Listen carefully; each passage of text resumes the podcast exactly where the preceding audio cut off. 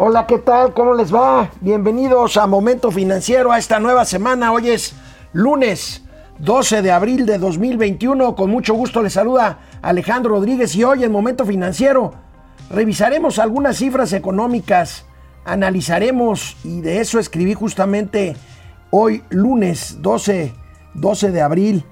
Analizaremos si las cifras positivas que se van a empezar a dar en la economía mexicana son una recuperación o nada más son un rebote. Ya lo hemos platicado aquí en Momento Financiero. Analizaremos, analizaremos este tema. El presidente de la República desdeña el gasolinazo. Sigue dando explicaciones de que no hay gasolinazo, aunque los precios de la gasolina están, están bastante altos. Analizaremos otros productos y servicios que se están encareciendo en esta carrera inflacionaria que estamos viviendo en este mes de abril de, 2000, de 2021. El logo patito del Aeropuerto Internacional Felipe Ángeles. Revisaremos este logotipo que se presentó el fin de semana. Muy, muy, muy coherente con el nivel de aeropuerto que vamos a tener en Santa Fantasía, la central avionera de Santa Fantasía. Vamos a analizar esto. También, también tendremos también tendremos pues el tema de la recuperación en la construcción, lo que tiene que ver aquí con pues las afectaciones para la empresa privada por el excesivo por la excesiva participación del ejército en obras públicas. Ojo, un semáforo, un semáforo amarillo aumenta la morosidad, es decir, el retraso en pagos de tarjetas de crédito a clientes de la banca. Cuidado, cuidado con esto. En fin, todo esto y mucho más. Estamos en Momento Financiero, Economía, Negocios y Finanzas para que todo el mundo les entendamos. Esto es Momento Financiero. El espacio en el que todos podemos hablar. Balanza comercial. Inflación. Evaluación. Tasas de interés. Momento Financiero. El análisis económico más claro. Objetivo y divertido de Internet. Sin tanto choro. Sí. Y como les gusta. Peladito y a la boca. Órale. Vamos, réjete bien. Momento Financiero. Luego de que la semana pasada reportábamos aquí en Momento Financiero que pues a raíz de las buenas expectativas de crecimiento en Estados Unidos, pues por las características de su programa de apoyo allá que está ejecutando Joe Biden y también por el eh, pues eh, espeluznante, espectacular ritmo de vacunación que están llevando a cabo allá. Bueno, pues el aumento de las expectativas para México, que algunos lo sitúan incluso por arriba del 5% para esta para este año de 2021, bueno, se empieza a hablar de una recuperación que hemos insistido aquí en Momento Financiero. No se trata de una recuperación, se trata de un rebote, de un rebote de una pelotita que cayó hasta el fondo y que bueno, pues tiene que rebotar, pero esto no implica necesariamente una recuperación. Ahorita vamos a platicar un poco más de este argumento que hemos venido eh, pues eh, presentando aquí en Momento Financiero el presidente de la República, pues ya varias veces se ha, referido a que recuperaremos este mismo año el nivel que teníamos de crecimiento económico de antes de la pandemia. Esto simple y sencillamente es, es imposible, pero, pero el presidente está, aunque el INE no lo deje, aunque el Instituto Nacional Electoral lo prohíba, está en campaña. La economía de México cayó menos que la economía de algunos países europeos. Eh, vamos a salir sin duda más rápido, estamos saliendo de la crisis que muchos países del mundo. Eh, no se endeudó al país, no fue lo mismo de siempre. Bueno, ahorita hablaremos de la deuda. La verdad es que sí creció la deuda, sí ha crecido. Y el tema de la recuperación, pues la verdad es que, pues aún, aún cuando creciéramos a ese 5%, la caída fue brutal de 8.5%. Ahorita hablaremos de esto. Y aunque el presidente reconoce que la deuda sí ha aumentado como proporción del PIB, porque este es más pequeño con la caída del 2020, el presidente insiste en que no se ha contratado deuda, lo cual no necesariamente es preciso. este, me planteaban de que pidiéramos crédito. Dije, no, o que diga mi dedito. Y ahí están diciendo de que sí, que aumentó la deuda. Pues sí, aumentó la deuda con relación al Producto Interno Bruto, porque se cae la economía, es menos el Producto Interno Bruto y la deuda sí aumenta, pero no es por contratación de deuda nueva o deuda eh, adicional. Entonces, todos los países, este, o casi todos, lo que hicieron fue contratar deuda. Hasta les aplaudían a los presidentes, a los primeros ministros, porque iban a los bancos de Europa o bancos de Nueva York y les daban y les daban y a repartir, así, y ni siquiera al pueblo. Había este, empresas que recibían dinero durante la crisis y de todas maneras no mantenían a sus trabajadores y se quedaban con todo el apoyo. Y son eh, deudas públicas. Y hemos dicho, la deuda particular, si nosotros este, pasamos a mejor vida y tenemos deuda, ahí se acabó. No se le heredamos a nuestros hijos. Pero la deuda pública sí, esa se hereda. Sí, efectivamente se hereda, pero también se aumenta. Veamos algunos datos aquí que tenemos sobre la deuda mexicana. Fíjense nada más, al cierre de 2020 representaba, representa, ahorita ya creció un poco más, 52.4% del PIB. Llegará a 60% según el Fondo Monetario Internacional. En 2019, fíjense, el nivel era de 45%. O sea, ha crecido, ha crecido tanto como casi 8 puntos podrá crecer todavía un poco más. El costo de intereses representa el 3% del PIB y se lleva el 11.4% del presupuesto. Pero lo más importante, amigos y amigas de Momento Financiero, es no se ha contratado más deuda, dice el presidente, pero no se ha contratado más deuda que la aprobada por el Congreso.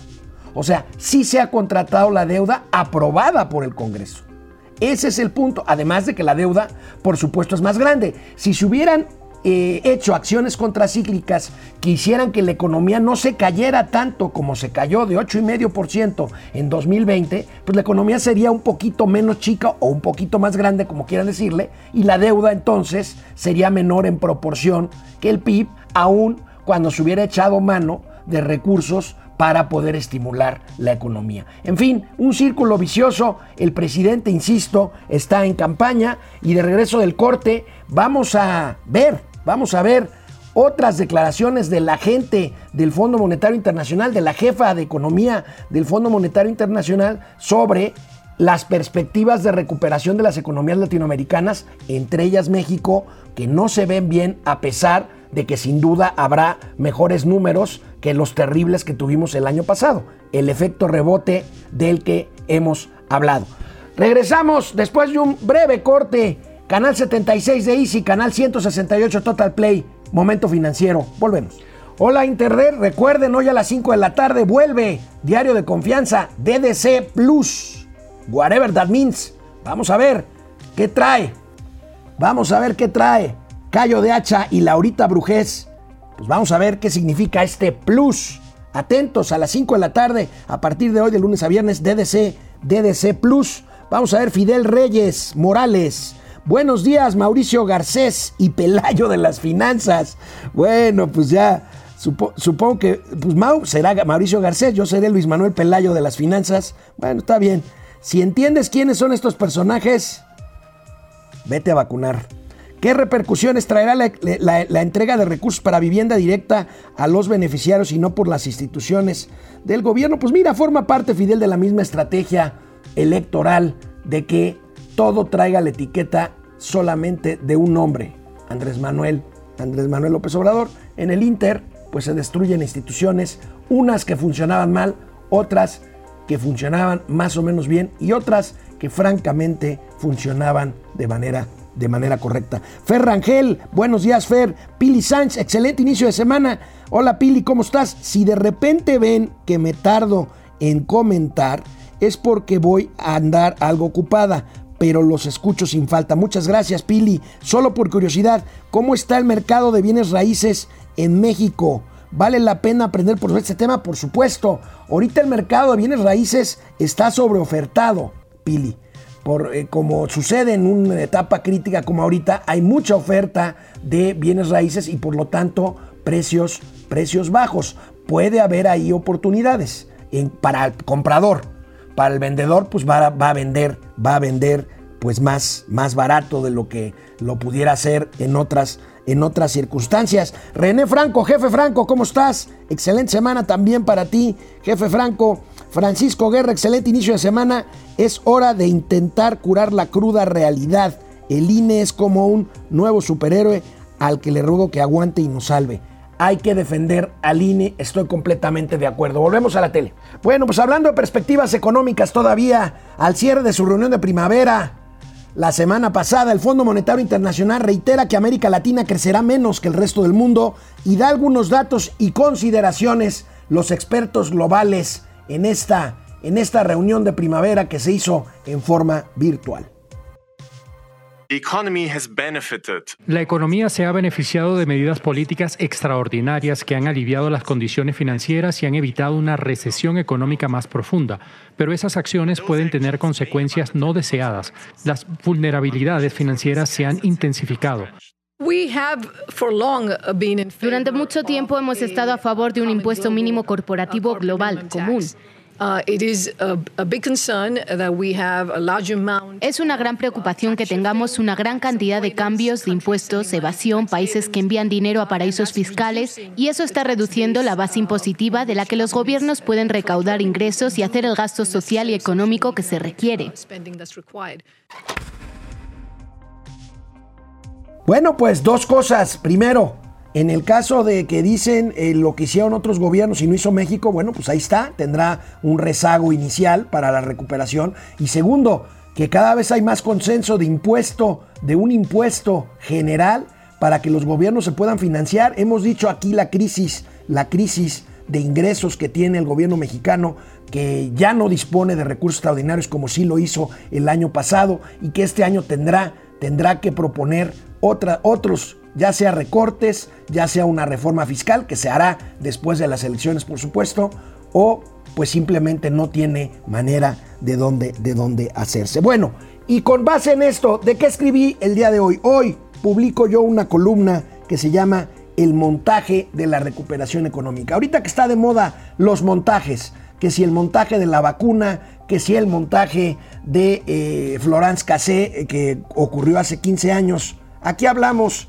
del montaje de la recuperación económica. Yo digo, escribo, el gobierno de la República, y ahorita vimos lo que declaró el presidente López Obrador, está preparando la madre de todos los montajes, la recuperación económica de México.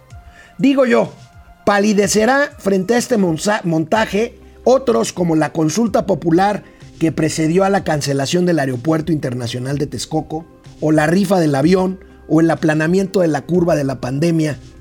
La verdadera estafa maestra, la verdadera, el verdadero montaje será que nos querrán, nos, nos van a querer hacer creer que el 2021 será el año del despegue económico mexicano cuando lo que ocurra será apenas un rebote desde el fondo, desde el fondo de la recesión, que arrojará algunas cifras engañosas, pero políticamente muy rentables y más en esta época electoral. Recordemos, esta mascarada inicia con culpar a la COVID, al COVID-19 de la crisis. Y recordemos que el Producto Interno Bruto mexicano se cayó desde el 2019 sin pandemia de por medio de 2,5% a 0 a 0%. Y ya en el 2020, a pesar del confinamiento generalizado, la caída en México fue mucho mayor que en otras economías. 8,5% cuando Estados Unidos lo hizo a mucho menor ritmo y nos pudo haber jalado. Ya en 2021 Estados Unidos nos va a jalar para arriba. Y esta es la razón por la cual el consenso de pronósticos ubica buenas cifras del 5%. Yo en lo personal creo que la economía mexicana no crecerá más del 3%, cosa que ustedes dirán, no es malo. Después del 8,5%, pues es como presumir que nos ahogamos, que nos ahogamos 3 metros bajo el agua en vez de hacerlo 8,5%. No es que yo sea pesimista, nos van a salir con el cuento de que 3, 4, 4,5, 5 o 5,5% es un crecimiento récord en los últimos 15 o 20 años. Es una verdad a medias que se convierte completamente en una mentira completa. Insisto, no es realismo, no es pesimismo, es realismo. Es realismo, es simplemente un rebote. Termina ya el primer trimestre del año y los datos son aún desalentadores, pero ahí vienen y ahorita lo vamos a ver, los primeros datos positivos de que la economía norteamericana nos está, nos está jalando. A mí no me extrañaría ver en los próximos 40 días o escuchar en una mañanera el cuento de que crecimos más que en el periodo neoliberal. La economía mexicana, que llegó a estar entre las primeras 10 economías del mundo por culpa del maldito periodo neoliberal, seguirán por muy por debajo de los niveles con los que Andrés Manuel López Obrador la recibió en diciembre de 2018 y recuperará ese tamaño hasta la parte final del sexenio, si bien, si bien nos va. Serán pues seis años perdidos, seis años perdidos, aunque a la mitad del periodo y por las elecciones intermedias se nos va a querer hacer creer exactamente, exactamente lo contrario. Bueno, pues de eso escribí, de eso escribí hoy y bueno, precisamente ahí vienen los datos del rebote,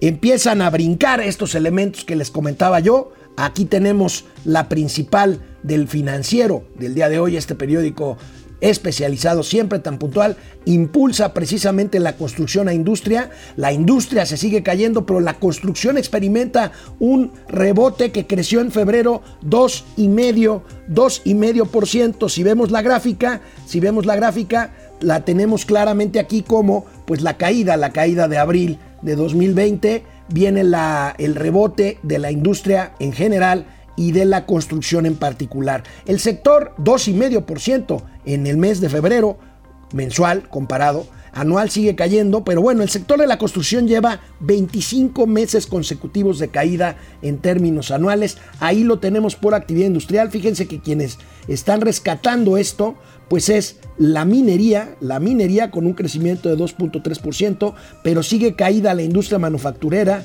y sigue caída la energía eléctrica, suministro de agua y de gas. Y de gas, pero ahí tenemos en la industria de la construcción, que es lo que está jalando este indicador. La construcción representa el 21% de la actividad industrial y el 6% del PIB, del PIB nacional. Todavía, todavía hay pendientes. Aquí tenemos el detalle que ya les eh, comentaba de la actividad industrial en, en, nuestro, en nuestro país. Pues esa es, esa es una noticia eh, buena que hay que tomar, que hay que tomar con toda eh, eh, ponderación, porque hay otra noticia que no es tan buena. Esta es la buena, la recuperación. La mala es la cantidad de obra pública destinada al ejército mexicano. Y por ello, y aquí lo vemos en esta nota también de nuestros amigos del financiero, pues las empresas privadas de construcción quedan rezagadas al grado de que hay 2.000 constructoras por, eh, en riesgo, en riesgo de desaparecer por obras a cargo a cargo de los militares. Recuerdan que aquí tenemos las favoritas de la, de la 4T. Fíjense los recursos que están destinados a dos bocas, se mantienen más o menos en el mismo nivel, 46 mil millones de pesos, pero la mayoría, pues esto es, ejercido por, por el ejército mexicano. Bueno, en el caso de Dos Bocas no, el tren Maya, algún tramo, el aeropuerto Santa Lucía, que es materialmente a cargo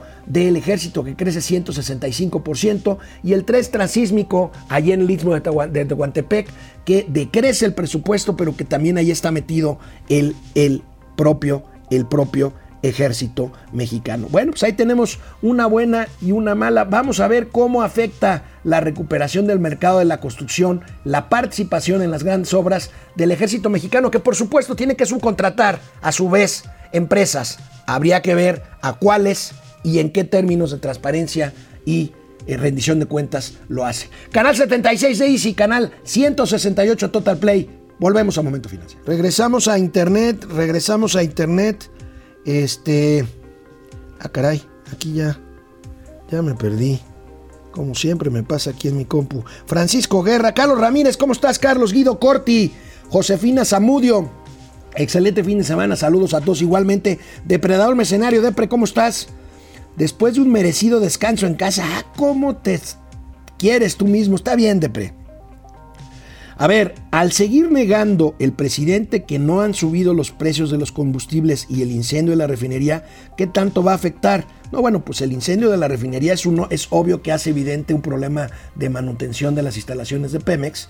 Este eh, tiene que ver, pues, con que las refinerías siguen sin producir la gasolina que dicen que se va a producir aquí. La gasolina se sigue importando y el precio del petróleo está arriba, entonces el precio de la gasolina es mayor y pues ahí tenemos, ahí tenemos estos, estos, estos eh, picos de precios que no se logran bajar ni siquiera con el estímulo del IEPS del que hemos hablado y del que ahorita voy a platicar. Jacob Frías, buenos días queridos Alex y Tío Mau. A que, a que, a que hoy es el lunes para el Tío Mau, pues ya ves, Jacob, ya ves cómo es este, este vándalo, este barbaján. Eh, Alejandro Méndez Tocayo desde Querétaro. Nananina y Rudecindo de las finanzas. la tremenda corte. Nananina y Rudecindo de las finanzas. Eh, venga la sentencia. Francisco García, buen día. El logo, el logo de la terminal avionera representa perfectamente lo que es la 4T. Coincido contigo, Paco. Héctor Gerardo Trejo, más mentiras del PG Asno. Ah, caray. Ah, caray, duro, Héctor Guerrero, Gerardo, perdón, Trejo. Aleida Chavarría, hola, buen inicio de semana. Mike White, nuevamente de a soldado. El tío Mau, seguro en la birria. Pues sí, ya ven cómo es este hombre. Gracias, Mike. Ahorita regresamos. Pues ya vimos la ligera, la ligera, pero es una buena noticia, recuperación de la industria de la construcción en el mes de febrero. No alcanza todavía para echar las campanas al vuelo, pero es una buena noticia. Pero un, un foco, un foco amarillo, un foco amarillo una preventiva que puede hacerse roja. ¿eh? Preocupa el incremento de los niveles de morosidad en la banca, que si bien en niveles generales, hablo en nivel general del sistema bancario, se mantiene en general en todo el sistema 2.68%. La práctica, digamos, eh, adecuada a nivel mundial es eh, un nivel adecuado, 2,5%, 3% manejable de cartera vencida contra cartera total. Hay bancos que tienen, sobre todo los que prestan a sectores más riesgosos de impago y a más tasa de interés, cuya cartera vencida puede sobrepasar 8, 9, 10, hasta 11%, que están muy, muy supervisados por la Comisión Nacional Bancaria y de Valores. Pero hoy me quiero referir al foco amarillo, a las tarjetas de crédito. Tenemos aquí eh, lo que revela hoy o lo que alerta hoy en su primera plana general, ni siquiera en su sección de negocios, en su primera general, el periódico Reforma. Tienen tarjetas deudas récord. Pues sí, en una crisis la gente eh, deja de, poder pagar sobre todo pues la tarjeta de crédito que es el financiamiento más caro y además es el que pues el tarjetazo el que usas para el consumo ahí tenemos tenemos el índice de morosidad ajustado 14.9% era en enero de 2019 y ha brincado hasta 17.95% en enero en enero de 2021.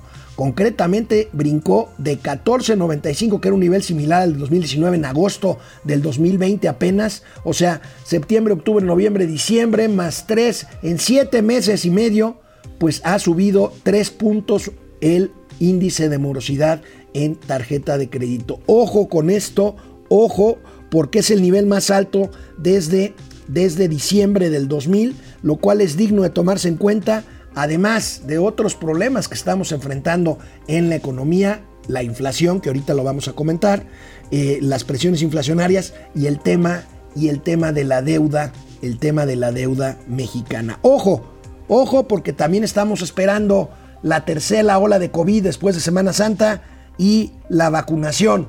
La vacunación en México avanza francamente a ritmo bastante, bastante lento, o por lo menos no el ideal o no el deseable. Y siguen documentándose los incrementos en precios, la inflación, esta, esta que pues ya sobrepasa la meta del Banco del Banco de México y que pues eh, analistas como Carlos López Jones la pueden ubicar ya hasta 5% en su próximo reporte quincenal. Veremos, vemos estos otros, aparte los que hemos venido diciéndoles aquí en Momento Financiero, la pandemia disparó precio en alimentos y en aparatos. Vemos a qué nos referimos, pues nos referimos a la tortilla con este incremento de 7.4%.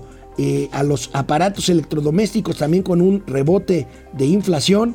Y tenemos ahí otro que es la carne, ¿no? Este, regresamos tantito. Sí, este, eh, también los, los productos este, de cárnicos con, con, inflación. Y aparte tenemos estos otros datos, tenemos otros, otros datos, estos otros datos de inflación. 16 y 12 meses de alza seguidos a doble dígito llevan el frijol y el arroz, de acuerdo con los datos del INEGI. 16 meses de incremento seguido del arroz y 12 meses de incremento seguido del frijol, más bien al revés, 16 del frijol, 12 del arroz. Vaya, vaya escalada, 37,5% subió el precio del elote en marzo pasado y 10.8% eh, los refrigeradores, que es la parte que les decía de los aparatos, de los aparatos electro, electrodomésticos. Es la mayor alza en 21 años de los aparatos electrodomésticos. Y aquí tenemos otros precios incontenibles relacionados. Fíjense lo que es la vida. Acabo de reportarles un incremento en la actividad en febrero de la industria de la construcción y pues el material de la construcción también por las nubes 52 en malla de acero, Castillos 51%, la varilla con 40.3%, es una bestialidad esto que estoy diciéndoles, láminas metálicas 39.7%, estructuras metálicas también 36%, cable, el, el, cable eléctrico 23%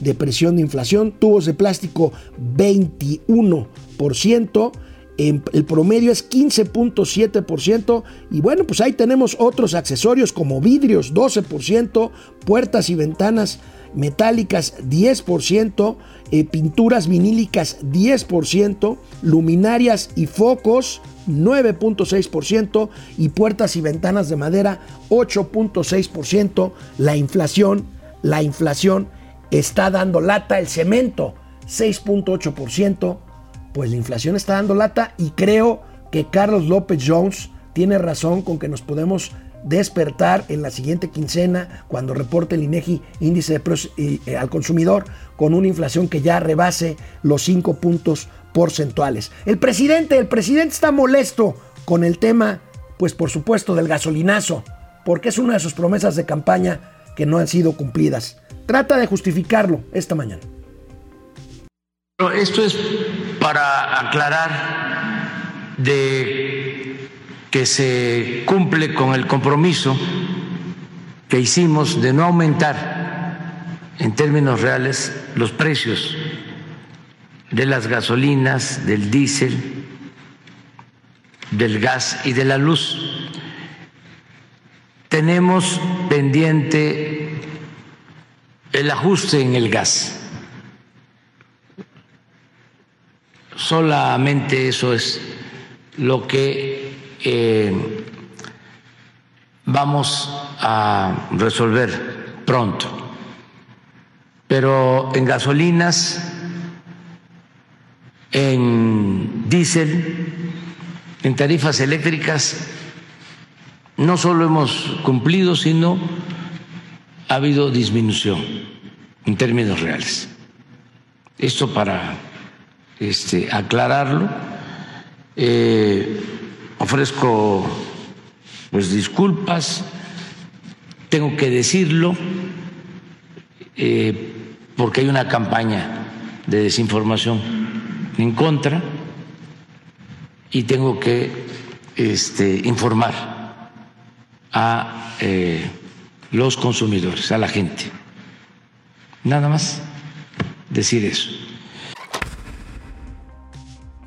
No, no es campaña. Aquí tenemos los datos que nos los da el economista y que usted los ve en las gasolinerías. Ahí tenemos La gasolina Magna actualmente comercializa alrededor de los 20 pesos con 50 centavos por litro, la Premium ronda 22 pesos por cada litro y el diésel 21.50. Hagan ustedes sus cuentas.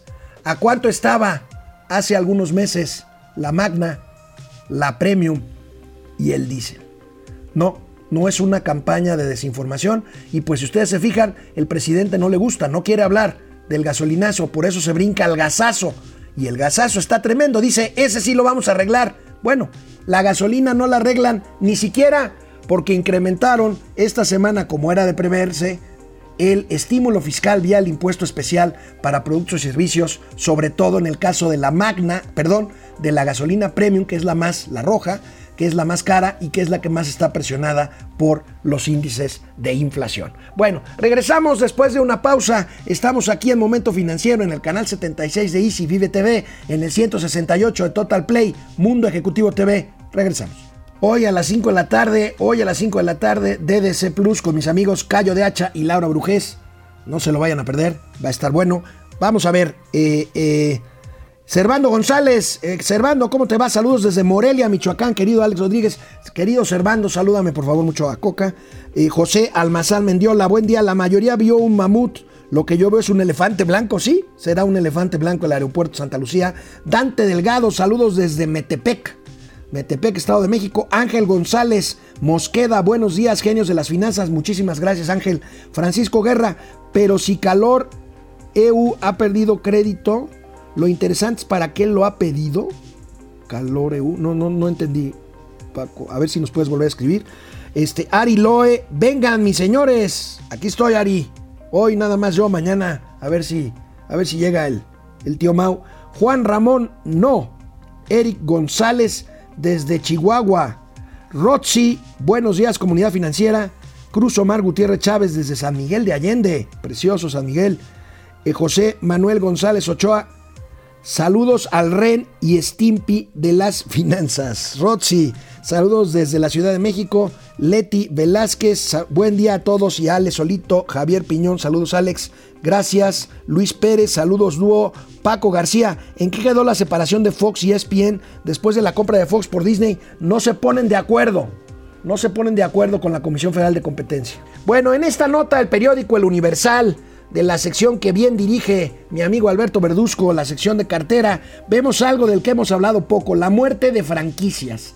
Fíjense, por el COVID-19 murieron hasta 3.000 franquicias. Hay 100.000 franquicias que operan en torno a 70 diferentes giros en México.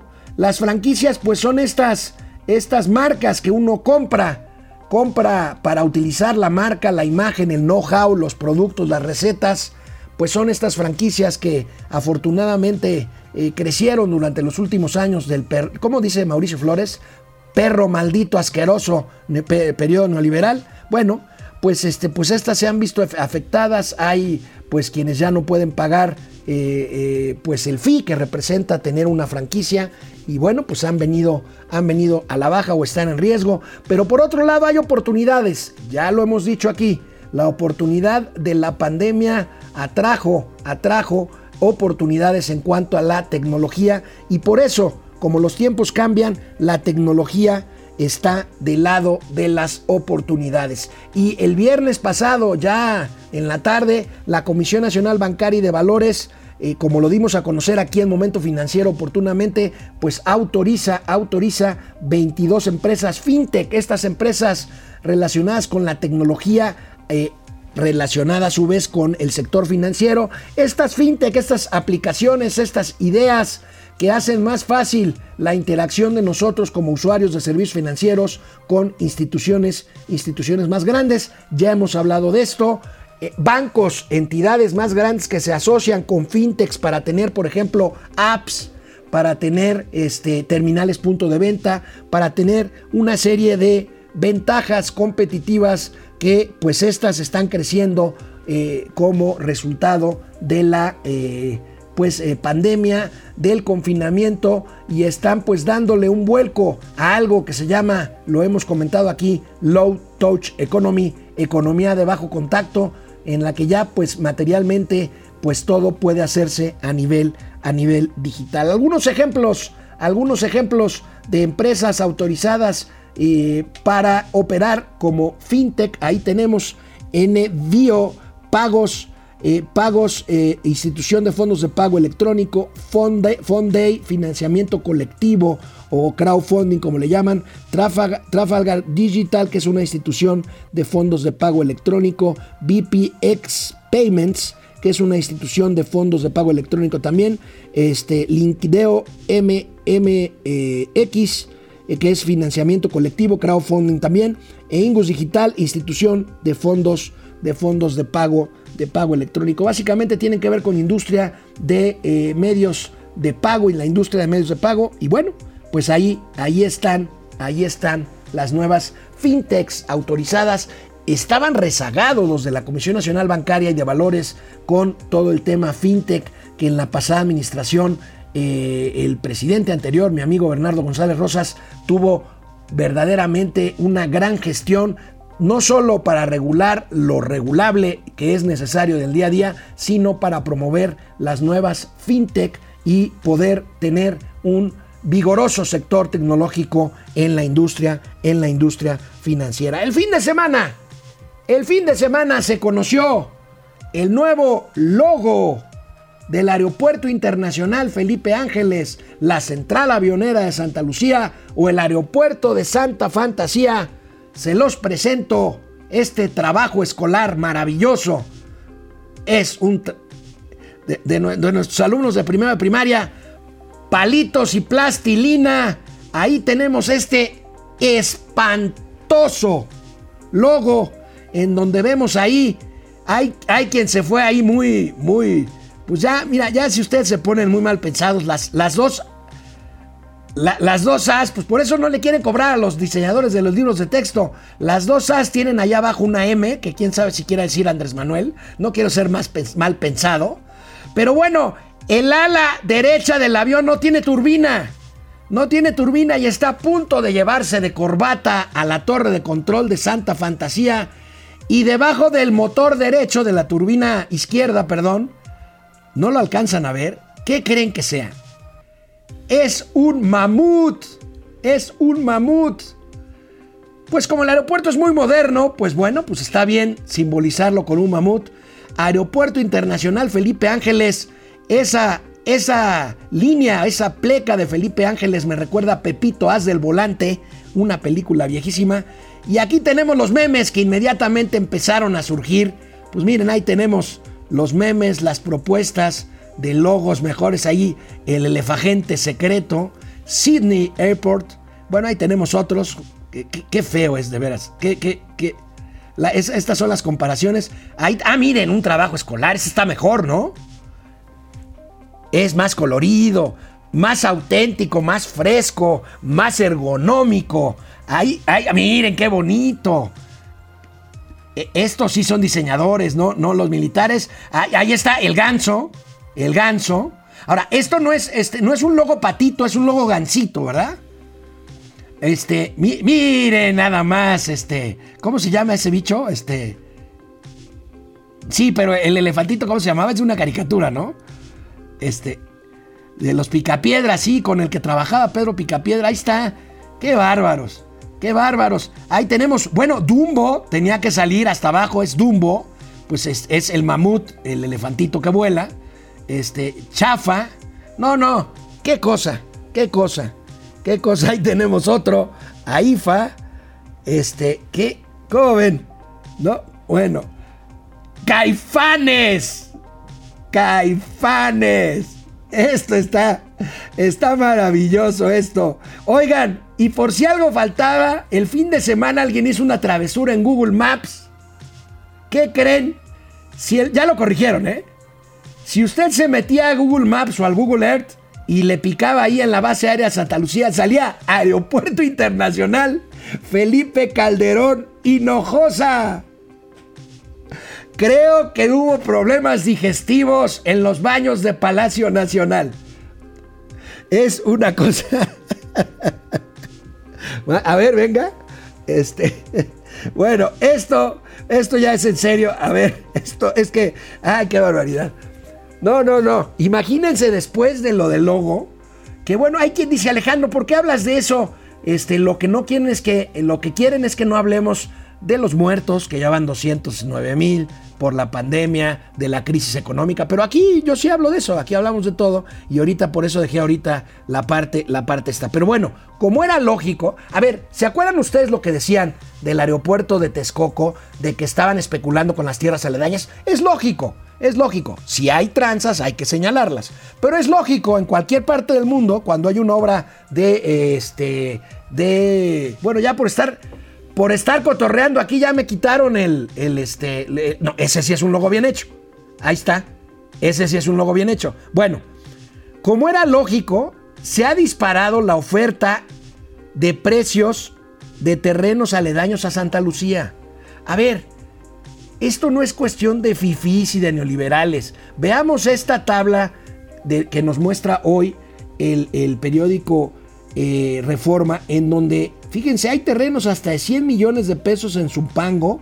Eh, hay otra, otro pueblo ahí que se llama este, eh, que es la cabecera municipal.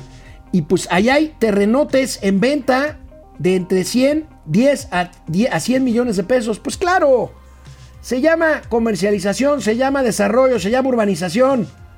Habría que preguntar si Manuel Bartlett o John Ackerman no están comprando terrenos por ahí. Una oportunidad de negocio. Regresamos después de una pausa con el logo nuevo de Momento Financiero. Aquí estamos de vuelta. Pues ya, ¿cómo ven el, el logo del Dumbojet? Ah, qué chistoso. Cómo me he reído, de veras. Este, bueno, ¿en qué quedó la separación de Fox y ESPN? Fíjate que este Disney compró, como dices bien tú, Francisco, este, a, Fox y, con la condición de la Comisión Federal de Competencia de que Disney se separe, como tiene también ESPN, se separe de la parte deportiva de Fox. Pues no han llegado a un acuerdo con el precio. Y ahí siguen, ahí siguen los dimes y diretes, la ampliación. Mañana tengo, tengo entendido de que Mauricio Flores estaba trabajando este tema. A ver si mañana ya nos trae algo el Barbaján, este, que se ponga a trabajar, ¿verdad? Ricardo Beristain, Ávila, saludos desde Nuevo León. Buen día a todos en Nuevo León, donde la cosa está calientita, no nada más con climas hasta de 40 grados. Perdieron los Tigres, por cierto, el, sábado contra el América. Este, pero calientita la temperatura electoral también ahí, este, eh, eh, con las elecciones a gobernador en Nuevo León y las declaraciones del presidente que dice que ha tenido puros gobernadores chafas, Nuevo León. Bueno, Nuevo León, saludos, muy trabajadores los, los regios. Tavo Rivera, saludos desde Mexicali. Ha de estar haciendo frío en Mexicali ahorita, ¿verdad? Este, Silvia Molina Pérez, desde Mérida, también ha de estar haciendo frío. Pues nueva o vieja, deuda es deuda. Peor tantito tener algo feo sin hacer nada. Tienes toda la razón, mi querida Silvia. Deuda es deuda. Y peor tantito tener algo feo, ¿te refieres a Logo o a Mauricio? A los dos, ¿verdad? Jacob Frías, andan buscando cómo ser parte de los chayotubers. ¿Quiénes? Pues Dime por dónde. Y le damos. Salvador Linares Larios, buen día. Tengan una excelente semana. Gracias, Salvador. Oscar Lozano Putzman. Los 150 millones de, pigmenio, ¿qué son? Pues Mira, en el caso de un banco no es deuda, es, un activo porque es un préstamo. La pregunta es si Bancomex debió de haberle dado esos 150 millones a un hombre como Epigmenio Ibarra. Yo creo que no. Yo creo que es moralmente inaceptable. Pero bueno, les agradezco Internet, se conectaron muchísimos hoy. Falta un segmento, seguimos aquí y seguimos en la tele. Gracias.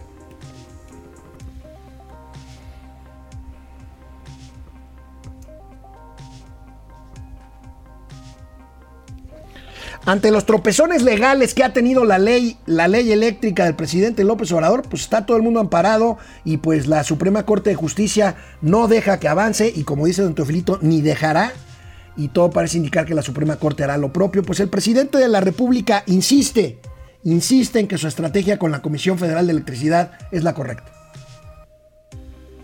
Que si se fortalece la Comisión Federal de Electricidad, no vamos a tener problemas de eh, abasto de energía, porque se engañó a la gente, para entregar el mercado de la industria eléctrica, se dijo que eh, podíamos quedarnos sin energía, cuando no era cierto, porque la Comisión Federal de Electricidad tenía capacidad para producir toda la energía que se eh, necesitaba. Tan es así que si se permite subir la energía que producen todas las plantas de la Comisión Federal de Electricidad el día de hoy, a pesar del abandono intencionado durante mucho tiempo de estas plantas que fueron cerradas, subutilizadas, que querían que se convirtieran en chatarra para dejar el mercado por completo a las empresas particulares, sobre todo extranjeras. Si el día de hoy utilizamos toda la infraestructura de la Comisión Federal de Electricidad, estaríamos casi al 100% de la energía que necesitamos. ¿Qué fue lo que hicieron?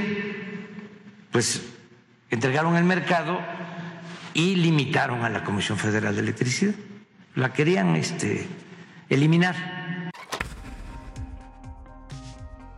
Nada más, señor presidente, que si comparáramos los precios de la energía generada por la CFE, que ciertamente puede generarla, esta sería de 100 contra 10 que cuesta generarla por otras fuentes más limpias, más baratas, más rápidas, más sostenibles, en fin.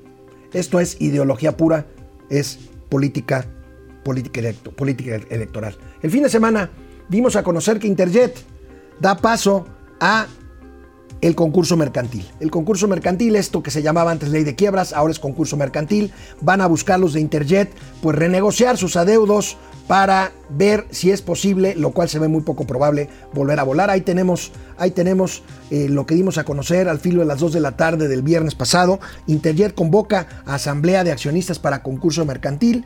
La empresa aseguró que en los próximos días habrá, hablará con todos sus proveedores a fin de iniciar un proyecto ordenado de reestructura. Sobre esto publicó el sábado el periódico Reforma. Ahí tenemos, lo adelantábamos nosotros desde el viernes, alista en Interjet eh, concurso mercantil. Veamos algunas cifras de Interjet, 400 eh, millones, este, es eh, la deuda, ¿verdad?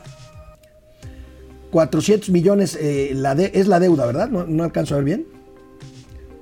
400 millones es la deuda, 250 millones por impuestos deben, 140 millones de arrendadoras y 25 millones no más de salarios no pagamos. Ahí tenemos, pues está en quiebra básicamente. Ustedes hagan la cuenta, hagan las cuentas y ahí tenemos, ahí tenemos el caso, el caso de Interjet. Veamos este párrafo que es una joya de nuestros amigos de Templo Mayor de Reforma. Templo Mayor es la editorial del periódico Reforma, así se conoce Templo Mayor, es una posición editorial del periódico y veamos y veamos esta joya sobre Rocío Nale.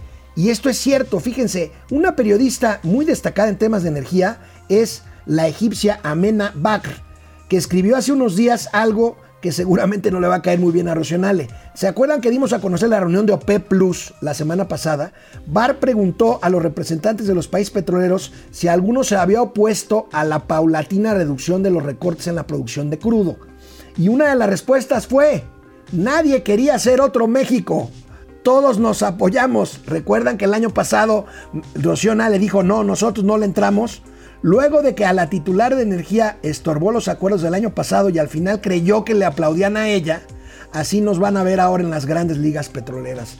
Recordemos, recordemos que los aplausos de los jeques árabes y de los ministros de petróleo fueron porque por fin se había desatorado algo que por necedad de México se había estado atorado por pues, se estado atorando por un par de horas en la reunión de Riyadh hace un año en la OPE. Bueno, pues por ridículos no paramos, insisto.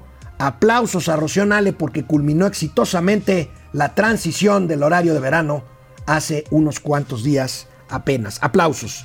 Una buena noticia es la baja en el índice del robo de, mercancías en carreteras del país. Esta es una buena noticia, eh, pues ha sido un, ha sido un dolor, un dolor de callos esto. la inseguridad en las carreteras donde se roban trailers completos de mercancía. Y bueno, pues tenemos aquí esta, esta cifra que da el periódico Reforma de una reducción de una reducción de 17,5% el robo de autotransporte de carga. Esto pues es una buena noticia, hay que reconocerlo. Aquí están las entidades más afectadas por robo de autotransporte. Estado de México, Guanajuato, Veracruz, Michoacán, Puebla.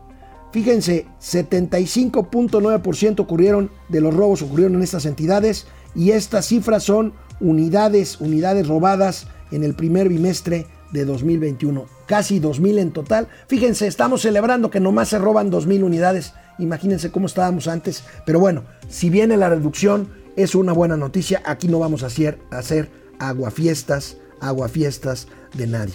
Bueno, por la inmensa deuda y pérdida de Pemex, bueno, esta nota ya la habíamos dado, esta nota ya la habíamos dado este, el viernes, si no me equivoco, pero la recordamos con mucho gusto por la inmensa, por la inmensa deuda, aplican recortes que parecen un curita en la pierna gangrenada de Pemex. Eh, miren, la verdad es que Pemex no tiene remedio, es una empresa quebrada, es una empresa que se echale dinero bueno al malo, no tiene, no tiene ni siquiera haciendo estos recortes, ni, siquiera haciendo estos recortes tiene viabilidad la empresa. A ver, me están informando en producción que para no quedarnos atrás, Momento Financiero está siempre a la vanguardia de todo y pues en vista del éxito del nuevo logo del Aeropuerto Internacional Felipe Ángeles de Santa Lucía, aquí tenemos los nuevos logos de Momento Financiero. Ahí estamos. Este está, a ver, e, es como de talk show, ¿verdad?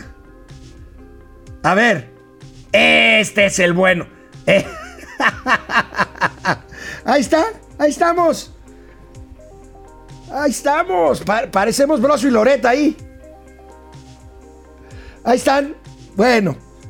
Eh, para no quedarnos atrás, el cambio de gobierno en Estados Unidos y la llegada de Joe Biden después de Trump ha traído la mayor ola de migración del sur al norte durante los últimos 20 años. Veamos este cuadro rápidamente del Universal. Ahí tenemos el crecimiento de mexicanos que pues están trasladándose a la frontera norte, ven en el gobierno de Joe Biden, y esto no necesariamente es cierto, una oportunidad, pues por el discurso racista de Trump. La verdad es que Biden está echando para atrás muchísimo y está pidiendo el apoyo, el apoyo de México. En fin, pues voten por los logos, yo me quedo con el último para que se parezca. Hay nada más falta aquí, en lugar de Doña Austeridad Republicana, un mamut. Para momento financiero, bueno, ahí está. Con ese nos quedamos. Nos vemos mañana aquí en Momento Financiero, Economía, Negocios y Finanzas para que todo el mundo les entendamos.